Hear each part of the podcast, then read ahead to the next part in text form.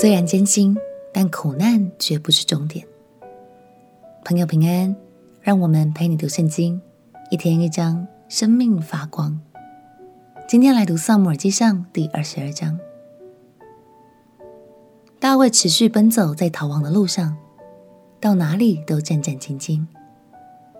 现在他正歇脚在一个隐秘的山洞里，而他的弟兄们和许多亲戚听见了这个消息，便决定赶来见他。其他还有许许多多穷困、处境潦倒的人，都选择追随大卫。大卫在这里正式预表了耶稣基督被拒绝。还有耶稣总是接纳忧伤落魄的人，并且带领他们翻转他们的生命哦。让我们一起来读《撒母耳记上》第二十二章。《撒母耳记上》第二十二章，大卫就离开那里，逃到亚杜兰洞。他的弟兄和他父亲的全家听见了，就都下到他那里。凡受窘迫的。欠债的、心里苦恼的，都聚集到大卫那里。大卫就做他们的头目，跟随他的约有四百人。大卫从那里往摩押的米斯巴去，对摩押王说：“求你容我父母搬来，住在你们这里，等我知道神要为我怎样行。”大卫领他父母到摩押王面前。大卫住山寨多少日子？他父母也住摩押王那里多少日子？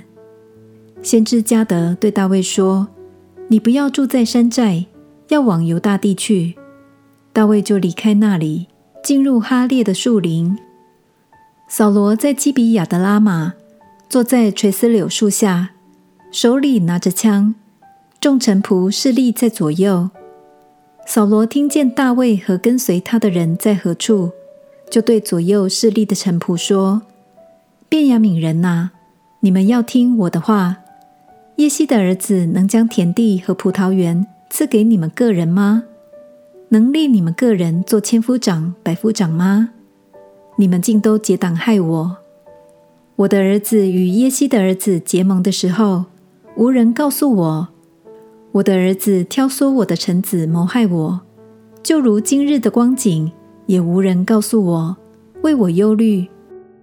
那时以东人多益站在扫罗的臣仆中，对他说：“我曾看见耶西的儿子到了挪伯，亚希土的儿子亚希米勒那里。亚希米勒为他求问耶和华，又给他食物，并给他杀非利士人歌利亚的刀。王就打发人将祭司亚希土的儿子亚西米勒和他父亲的全家。”就是住挪伯的祭司都召了来，他们就来见王。扫罗说：“亚希土的儿子要听我的话。”他回答说：“主啊，我在这里。”扫罗对他说：“你为什么与耶西的儿子结党害我，将食物和刀给他，又为他求问神，使他起来谋害我，就如今日的光景？”亚希米勒回答王说：“王的臣仆中有谁比大卫忠心呢？他是王的女婿，又是王的参谋，并且在王家中是尊贵的。我岂是从今日才为他求问神呢？断不是这样。王不要将罪归我和我父的全家，因为这事无论大小，仆人都不知道。”王说：“亚希米勒啊！”你和你父的全家都是该死的。王就吩咐左右的侍卫说：“你们去杀耶和华的祭司，因为他们帮助大卫，又知道大卫逃跑，竟没有告诉我。”扫罗的臣子却不肯伸手杀耶和华的祭司。王吩咐多益说：“你去杀祭司吧。”以东人多义就去杀祭司，那日杀了穿细麻布以弗得的。八十五人，又用刀将祭司城挪伯中的男女、孩童、吃奶的和牛、羊、驴尽都杀灭。亚希土的儿子亚希米勒有一个儿子，名叫亚比亚他，逃到大卫那里。亚比亚他将扫罗杀耶和华祭司的事告诉大卫。大卫对亚比亚他说：“那日我见以东人多益在那里，就知道他必告诉扫罗，你父的全家丧命，都是因我的缘故。